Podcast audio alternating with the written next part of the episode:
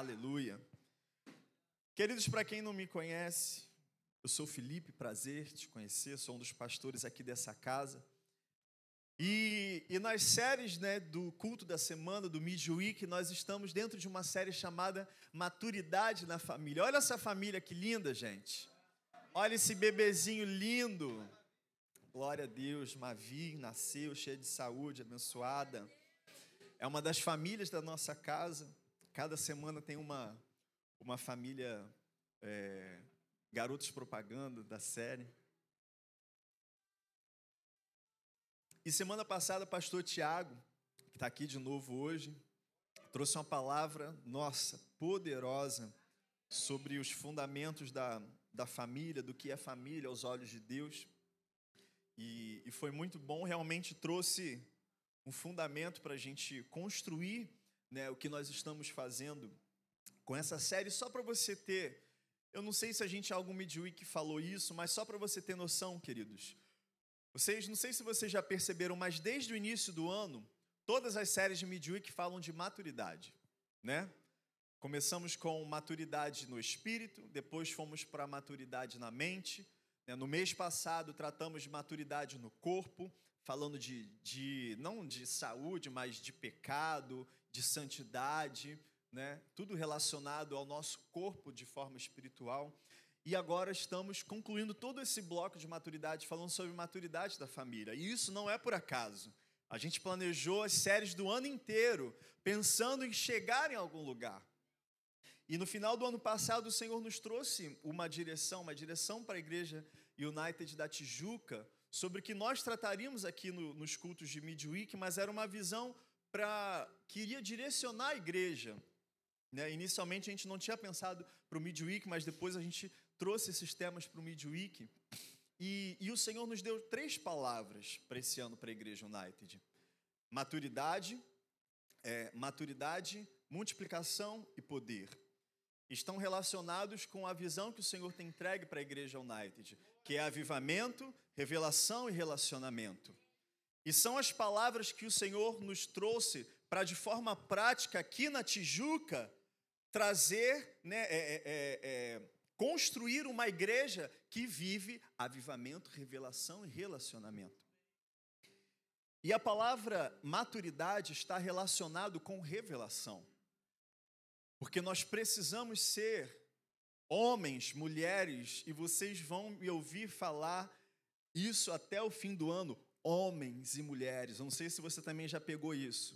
Eu sempre tenho falado, homens e mulheres maduros homens e mulheres cheios do Espírito Santo, homens e mulheres cheios de fé. Porque nós não viveremos a plena revelação da palavra de Deus se não somos maduros no espírito, na mente, no corpo e em nossas famílias.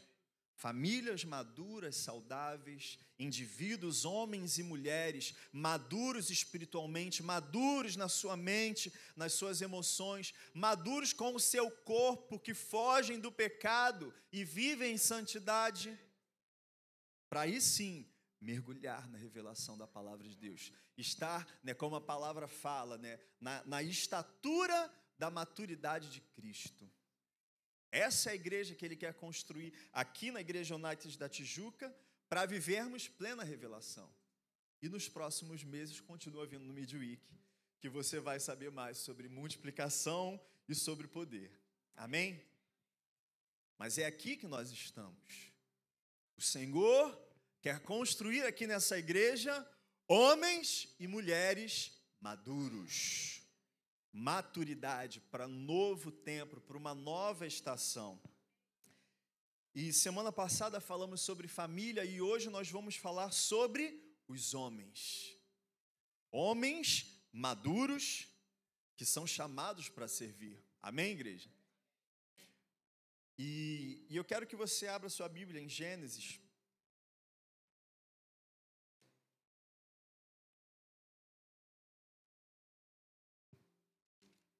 no capítulo 1,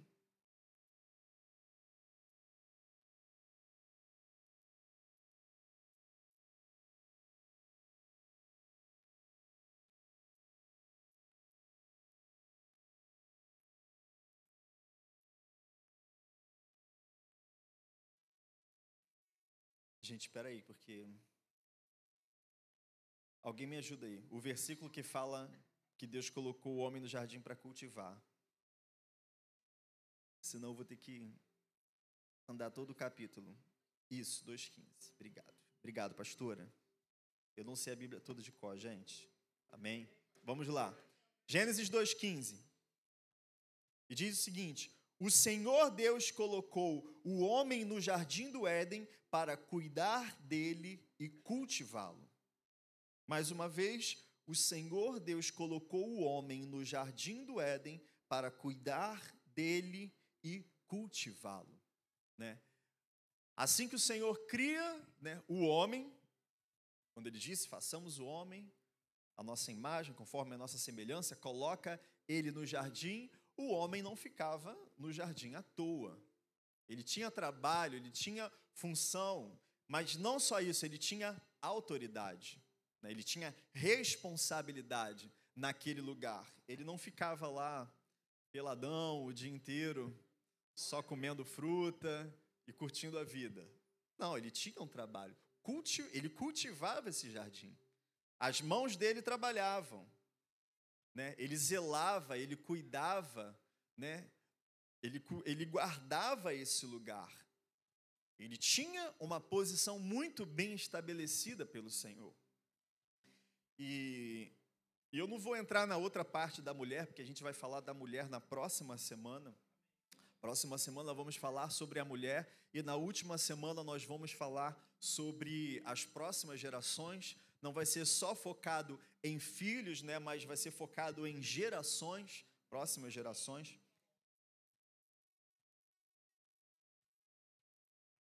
E, e para falar dessa, dessa posição que o Senhor fez o homem, a gente precisa sim vir aqui em Gênesis, no princípio de todas as coisas, porque esse é o desenho original que o Senhor fez para o homem. E ele continua, o Senhor continua com a mesma ideia, mesmo com o homem tendo pecado, tropeçado, caído, errado, é, a palavra do Senhor não foi revogada. A vontade dele para o homem não foi revogada. E talvez você que é mulher pense: meu Deus, eu vim hoje para um culto que vai falar só de homem. Essa palavra é para você também. Porque você também precisa entender o papel do homem. Você também precisa conhecer o papel do homem. Porque a mulher também foi feita também com uma posição específica para que fosse ajudadora do homem, uma coisa que o apóstolo ele falou no dia do, do, meu casamento, e ele sempre fala isso, eu acho lindo. Ele fala né, que o Senhor não tirou a mulher de um osso né, de, da cabeça, de uma parte superior, né, para que é, é, é, lhe fosse super, governasse sobre ele, mas também não tirou de um osso, né, de uma parte inferior, para que estivesse né, é, é, é, abaixo, subjugada a ele. Tirou de um osso né, do lado, ajudadora. Mas isso aí é para a próxima semana. Amém? Nós vamos falar do homem. Então o Senhor desenhou um homem de um jeito, é, de uma forma específica. E, e antes de falar disso, eu só quero pintar o cenário que a gente tem, tem vivido hoje. Eu sei que é, é, é, é perceptível, até mesmo para pessoas que não são da igreja, pessoas que não são crentes, não são é, é cristãos, praticante, sei lá, só posso falar de uma forma meio ortodoxa, mas existem até mesmo muitas pessoas sensatas que, que enfim, não talvez não dividam a mesma fé que nós, mas têm um pouco de sensatez e conseguem olhar para o mundo e perceber tem alguma coisa errada, tem alguma coisa de cabeça para baixo. O mundo não está funcionando muito bem. E eu quero falar especificamente do homem. Não está funcionando bem para mulheres, não está funcionando bem para crianças, para família, para, enfim, para todo tipo de coisa. Mas para o homem também não tem funcionado muito bem. Recentemente eu lembro de ter visto uma, uma reportagem falando sobre um problema muito sério que tem acontecido, se eu não me engano, é na Suécia, tem acontecido na Suécia, e, e eles estavam de, enfim, conversando naquela reportagem, né, sempre tem aquela bancada, um especialista, o repórter e tal, mas falando sobre o nível de violência que estava que estava crescente, que está, né? não estava, está crescente na Suécia, um país de primeiro mundo, onde está tudo muito bem resolvido, mas de repente o número de assassinatos, de estupros e de todo tipo de violência tem crescido, não só na Suécia, mas em diversos outros países do, do continente europeu. E, e a minha fala não vai ser uma fala xenófoba, enfim, contra uma determinada é, categoria de pessoas, mas o que eles constatavam lá é que não só a Suécia, mas diversos outros países têm sido invadidos, é, é, têm sido, como eu posso dizer, muitos islâmicos, muçulmanos têm migrado, né? Têm migrado, eles não invadiram, né? Eles emigraram para aquele para aquele lugar e a população islâmica tem crescido muito nesses países. E a cultura deles é muito diferente da cultura do povo sueco. E, e, uma mulher nessa reportagem, não era um homem, era uma mulher que estava falando que o posicionamento condescendente, né, fragilizado dos homens da Suécia, né, ou seja, a falta de liderança dos homens suecos estava abrindo lugar para uma cultura é, é, por uma cultura que estava impondo sobre as mulheres da Suécia estupro, violência e todo tipo. Existem alguns bairros, isso não só na Suécia, você vê isso é, em Londres, você vê isso em outras cidades, lugares onde a polícia nem entra mais, porque é lugar onde o que vale é a Sharia, né? é a lei é a lei islâmica, né? nem polícia entra para resolver os problemas. Quem resolve são eles lá e aí de quem, de quem entrar.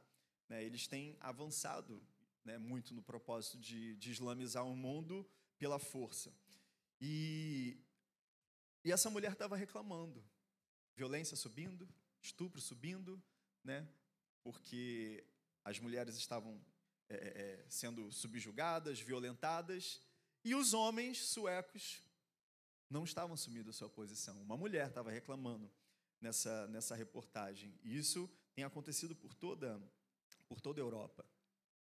E, e lá talvez esteja sendo mais extremo dessa forma, mas a gente pode olhar Estados Unidos, a gente pode olhar até mesmo no nosso país.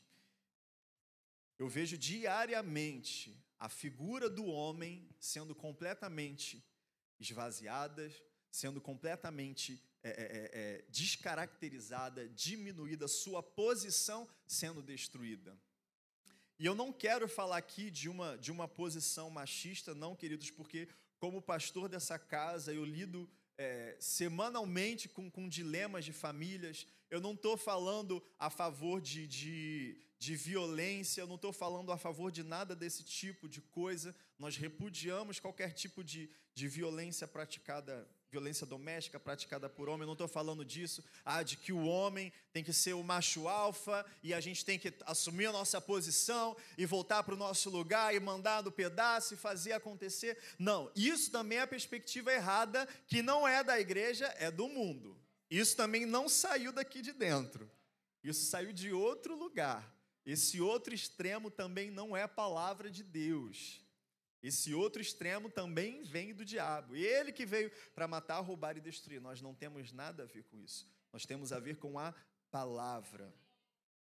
Amém, queridos? Mas a posição do homem vem sendo completamente, né, a palavra que está em voga, né, desconstruída. Né, porque muitos dizem que é, é, é, nós somos uma construção. A sexualidade é uma construção a personalidade, né? E você decide no longo do caminho se você vai ser homem, se você vai ser mulher, né? Você constrói de acordo com, com as suas experiências. Existem até extremos hoje em dia.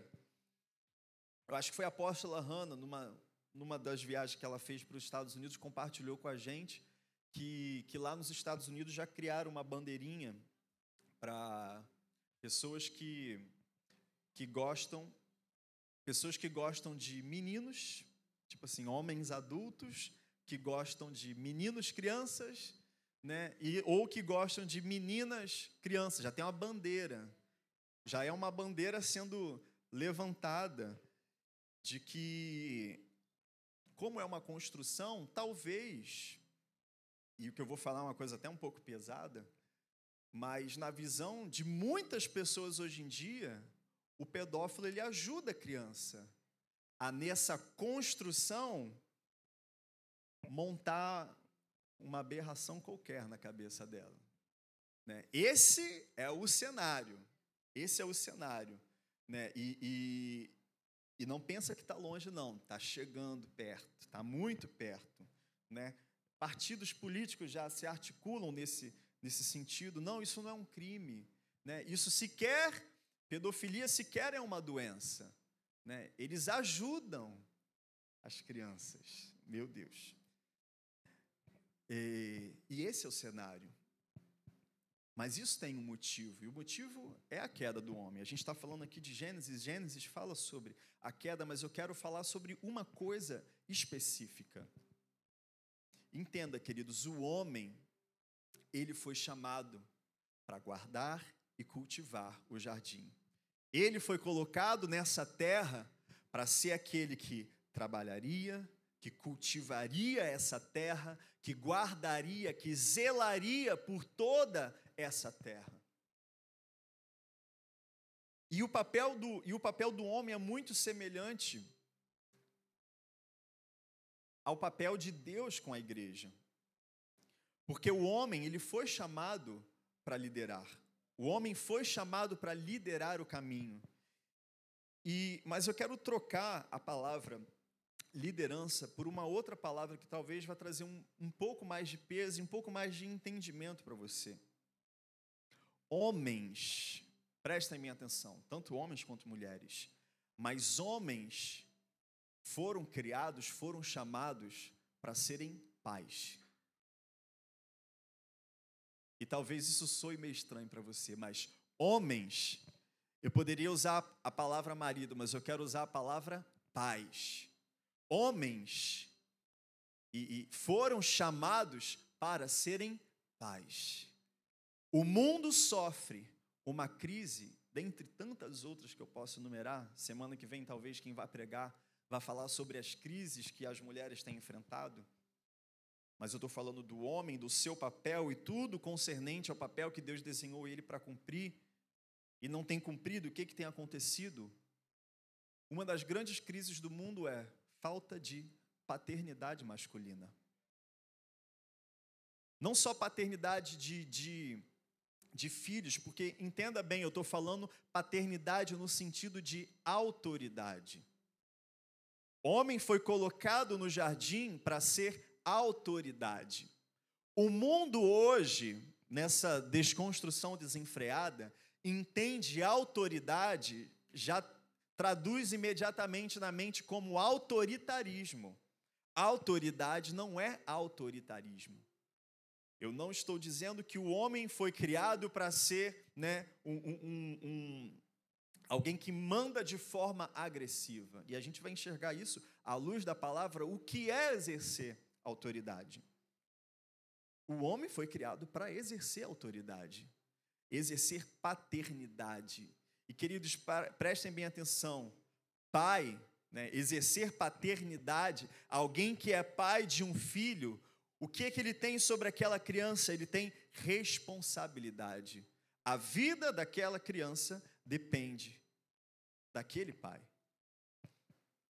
E o mundo, o mundo tem vivido uma crise de falta de paternidade, de falta de alguém que assuma a responsabilidade, de falta de homens que assumam a sua posição, de, de quem guarda, daquele que guarda, daquele que cuida, daquele que serve, daquele que protege.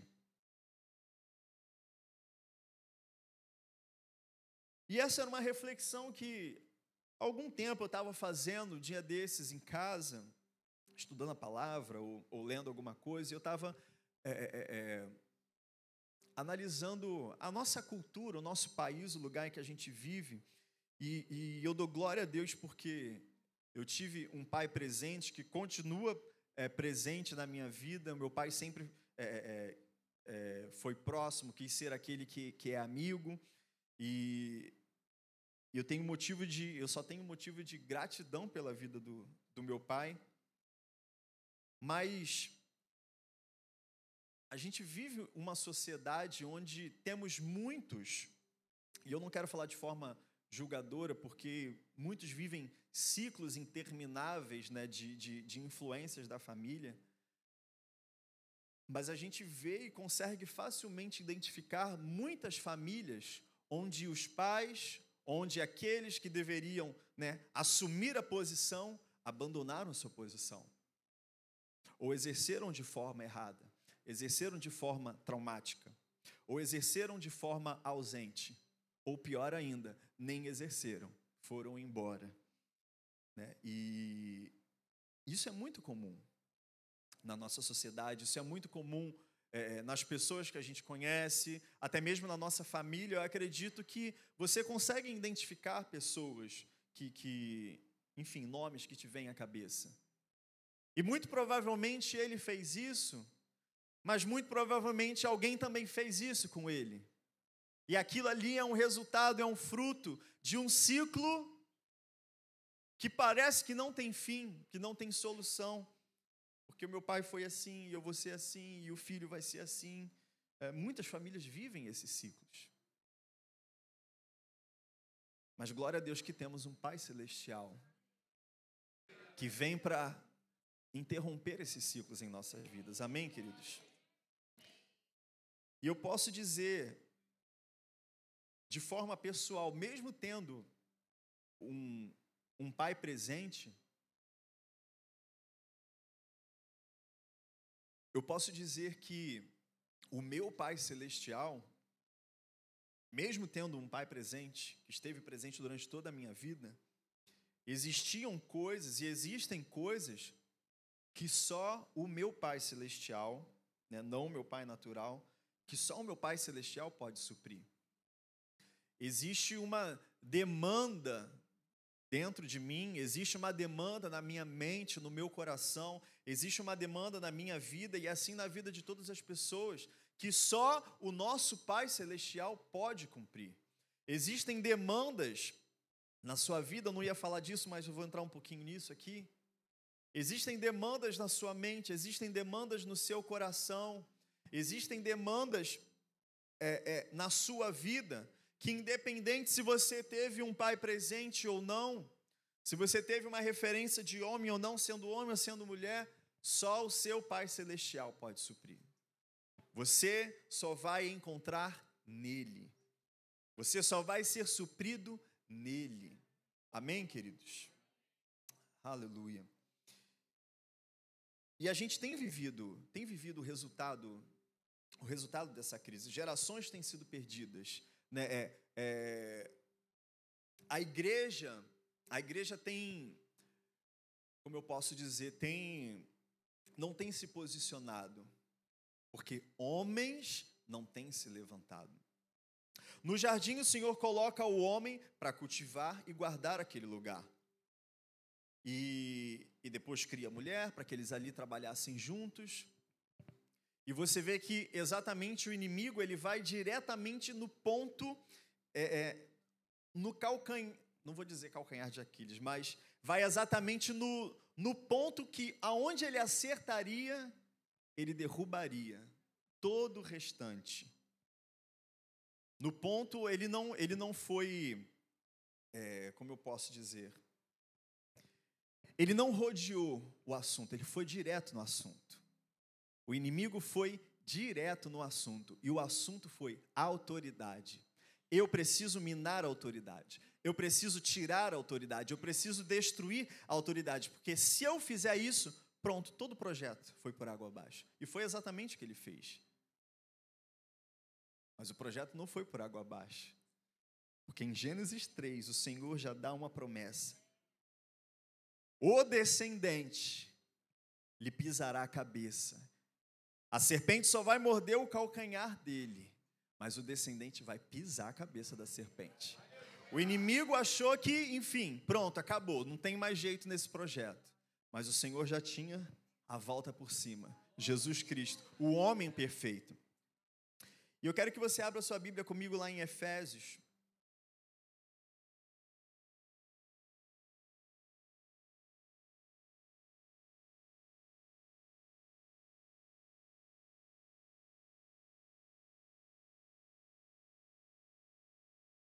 Aleluia. Livro de Efésios, no capítulo, no capítulo 5.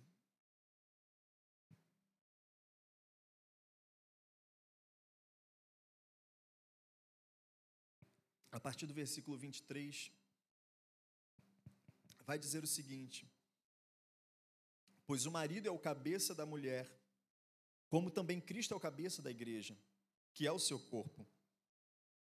A igreja está sujeita a Cristo, também as mulheres estejam em tudo sujeitas a seus maridos. Maridos, amem cada um a sua mulher, assim como Cristo amou a igreja e entregou-se por ela para santificá-la, tendo-a purificado pelo lavar da água mediante a palavra, e para apresentá-la a si mesmo como igreja gloriosa, sem mancha nem ruga ou coisa semelhante, mas santa e inculpável.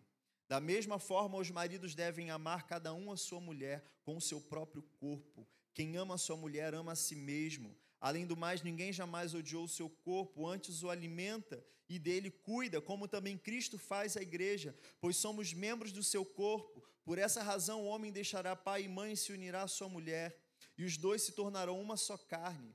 Este é um mistério profundo. Refiro-me, porém, a Cristo e à igreja. Portanto, cada um de vocês ame a sua mulher como a si mesmos, e a mulher trate o marido com todo respeito. E talvez você conheça essa passagem, fala dos deveres conjugais, sobre a posição do homem no casamento e da mulher também, mas isso aqui é uma ilustração é, do relacionamento que Cristo tem com a igreja, que também é a sua noiva. E aí a palavra nos ensina que, que os homens, assim como Cristo, devem amar e servir as suas mulheres como Cristo amou a igreja. E, e na nossa perspectiva, talvez influenciada pelo mundo, a gente é, é, é, é sempre que eu leio essa palavra, eu sinto que é algo que não vem da minha mente, mas é como se fosse a minha mente, entendendo o senso comum e o que as pessoas pensam e o que elas têm sentido, é como se eu sentisse a resistência. Eu sei que não é, não sei se vocês conseguem entender o que eu estou falando. Eu leio essa passagem eu sei da minha posição, eu sei do que o Senhor está ensinando, eu sei do princípio da palavra, que Ele quer que os homens sejam aqueles que vão é, é, liderar em autoridade com serviço. Mas imediatamente eu posso ler essa passagem sozinho, eu sinto a resistência, eu sinto, as pessoas torcem o nariz para isso. Até mesmo dentro da igreja, as pessoas não querem isso. Elas não querem entender isso. Mulheres não querem isso. Homens também ou, ou, ou, não querem ser isso, ou pensam que se serem isso, vão ser atacados, vão ser julgados, porque a gente olha com a perspectiva do mundo, com o que as pessoas pensam, com o que passa no jornal, com o que minha prima acha, com o que minha tia acha, com o que pessoas que têm relacionamentos quebrados acham. E a gente tem vivido cada vez mais uma sociedade aversa à autoridade, aversa todas as vezes que eu falo essas palavras. É como se eu já sei o que vão pensar. Eu já sei as respostas, eu já sei os pensamentos, os contra-argumentos, né? E talvez vai vir gente vai dizer a gente tem que atualizar a Bíblia, porque não é assim, porque hoje está diferente.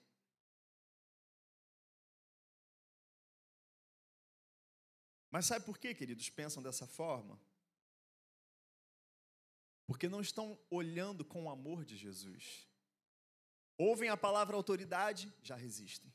Ouvem a palavra liderança, já resistem. Mas não param para prestar atenção de que o Senhor nos convida a sermos como Ele. E como foi o exercício da autoridade e da liderança de Jesus? O principal coisa, e eu não posso me alongar mais muito nisso, já vai dar nove horas. Mas a principal lição que a gente pode aprender, queridos, com o Senhor Jesus, é de que a forma dele de liderar, a forma dele de exercer autoridade, a forma dele de trazer o plano de Deus para a terra, a forma dele de assumir a sua posição e fazer acontecer, foi se entregando à morte. Foi se, a palavra fala que ele se rebaixou. a posição mais humilde, a posição de servo, a posição de se sacrificar, de se entregar, de morrer na cruz. Essa é a posição de Cristo, queridos. Essa, ele liderou o caminho morrendo. Ele assumiu a autoridade perdida pelo homem no Éden, se sacrificando, servindo. Eu enxergo da seguinte forma a autoridade do reino espiritual, preste bem atenção. O homem no mundo enxerga autoridade, pirâmide de hierarquia, de autoridade, né, como uma pirâmide virada de cabeça para cima. Né? Você pensa numa empresa, né? a pirâmide de hierarquia, o presidente lá em cima, diretores, gerentes, supervisores e o resto para baixo. Visão de autoridade do mundo é essa. A visão de autoridade de Cristo é uma pirâmide de cabeça para baixo. Ele está embaixo, segurando o peso do resto da pirâmide inteira, suportando o resto da pirâmide inteira. Eu enxergo a autoridade na igreja dessa forma. Eu enxergo o apóstolo Josh, a apóstola Hannah, lá embaixo, no topo, segurando a Igreja United, segurando a visão. Do lado, pastor Rodrigo, pastora Jéssica. Pastor Caio, pastora Maria, pastores de campos, pastores associados, todo mundo que a gente enxerga a autoridade assim, né? De cima para baixo. O Senhor não, ele desceu. A palavra fala que ele foi até as mais profundas até a mais profunda profundeza, não foi? Você entendeu, né? Foi lá embaixo. E sim, para assumir, para assumir um lugar de autoridade, recebeu, e preste bem atenção, foi dado a ele. Ele não chegou e, ah, eu assumo, e disse: Eu assumo aqui o meu lugar de autoridade. Olha aqui, ó, o meu nome é acima de todo nome. Não, a palavra fala que ele recebeu do Pai, por ter se por ter descido a posição de servo, por ter descido a posição de humildade, de serviço, de sacrifício, de entrega, aí sim ele recebe o nome acima de todo nome. Jesus, ele é aquele que está debaixo da pirâmide, segurando a igreja inteira. Assim como pastores e homens essa é a nossa posição de autoridade. Essa é a nossa posição de proteção, de liderança. Eu sempre, desde eu me converti aos 14 anos de idade,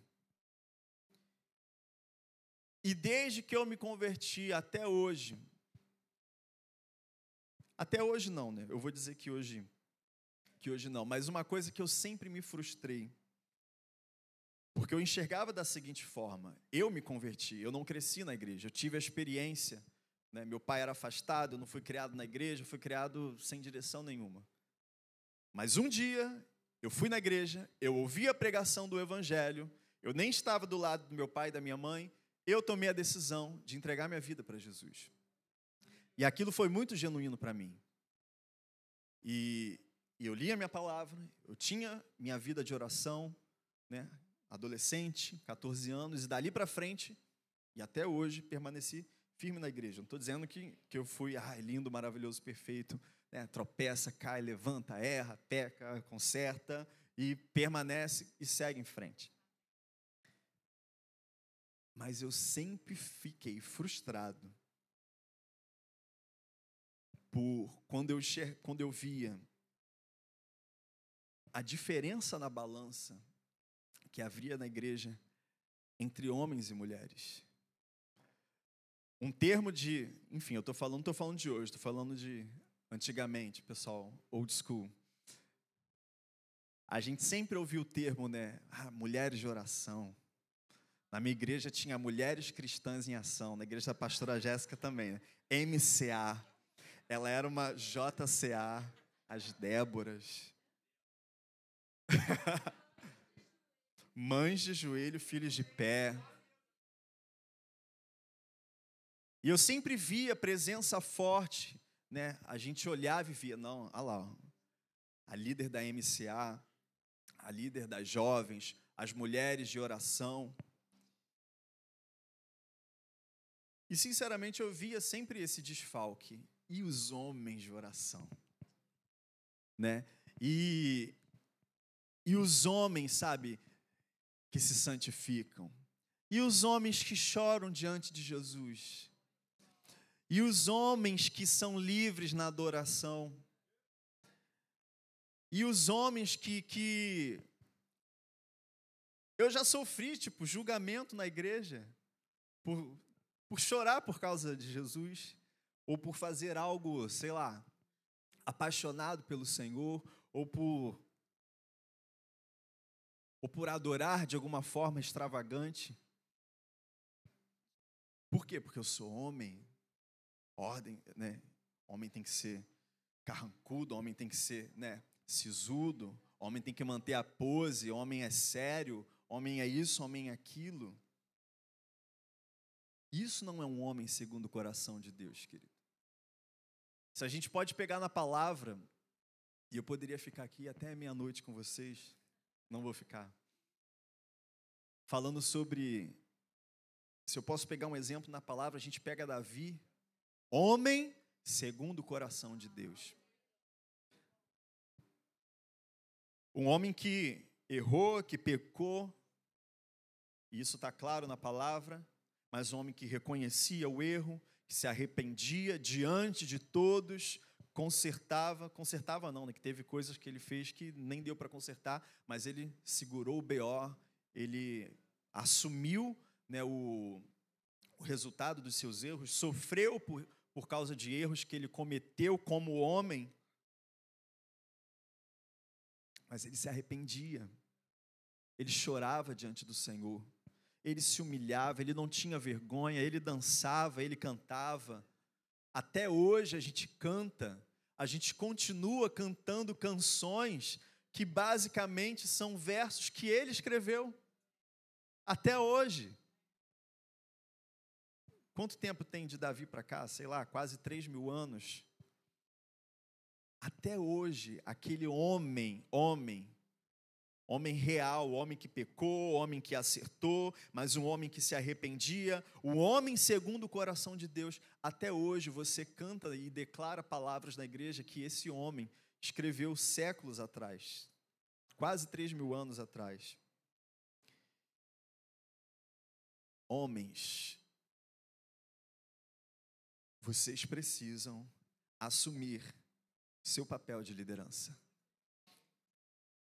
na igreja, na igreja eu falo de uma forma geral, mas falo aqui para Tijuca também. Os homens precisam assumir o seu papel de liderança. Homens precisam assumir a proteção da casa.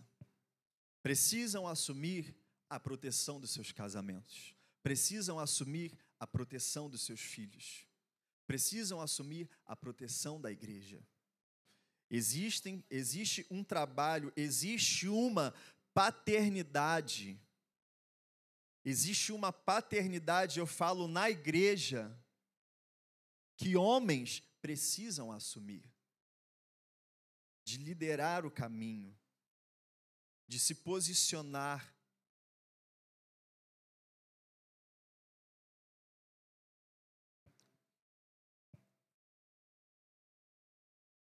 E não é e não é o que você pensa que o mundo acha que é a liderança, não é o que você pensa, o que o mundo ou que talvez a influência da sua família, ou influência de pessoas, ou pressão da sociedade, ou qualquer outra coisa possa fazer você pensar que, não, mas eu sou um cara sério, não, mas eu faço isso. Homens segundo o coração de Deus. Homens que oram, homens que jejuam, homens que se arrependem de pecado, homens que confessam pecados, homens que querem deixar pecado, porque amam a Jesus, porque sabem que se não fizerem isso, suas casas cairão, sua igreja cairá, sociedade cairá, seus filhos cairão. Homens que não têm vergonha de se arrepender, que não têm vergonha de chorar, de se derramar na presença do Senhor. Homens que não têm vergonha de adorar de forma extravagante.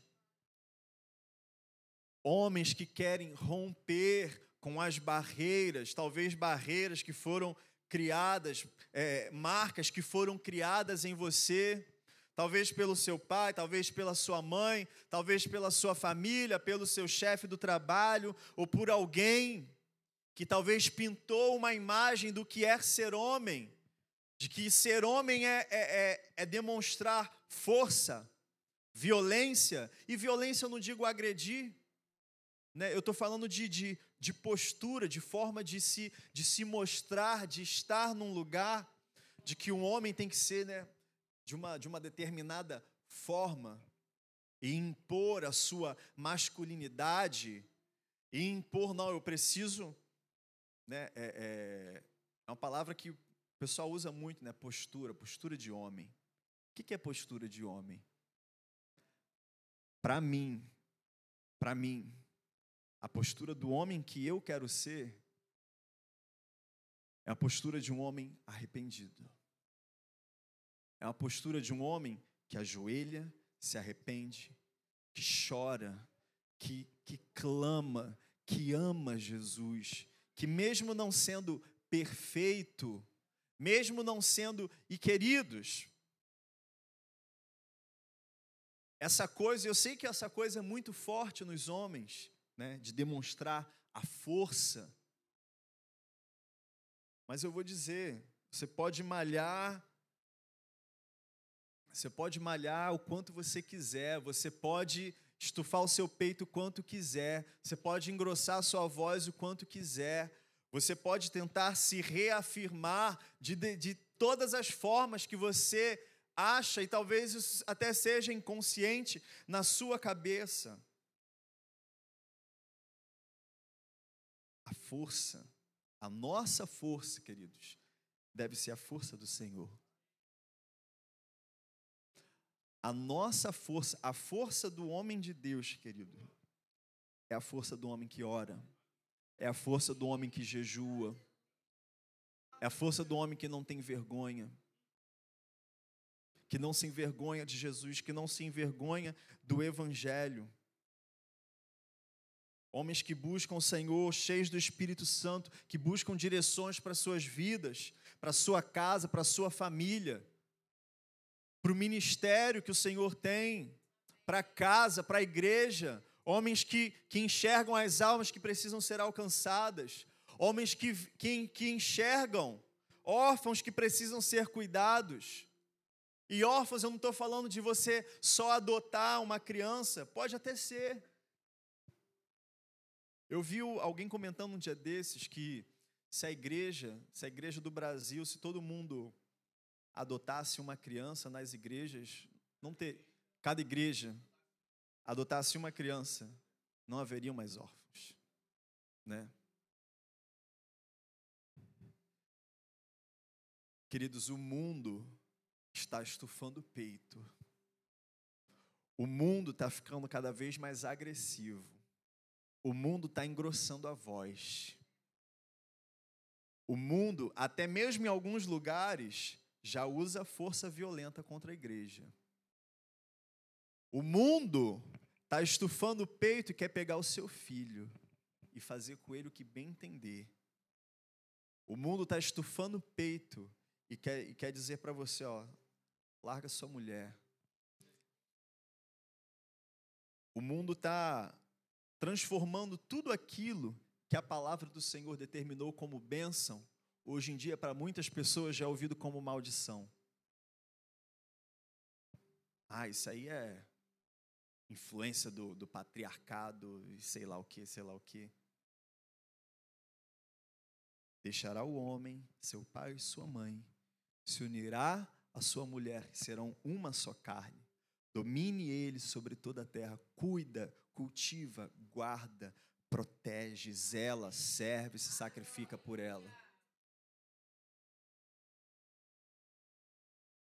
Precisamos, não é estufar o peito, não é usar força, não é, não é usar de violência, e se quer usar de, de retórica e, e, e conhecimento filosófico, ou seja lá o que for, homens precisam se arrepender.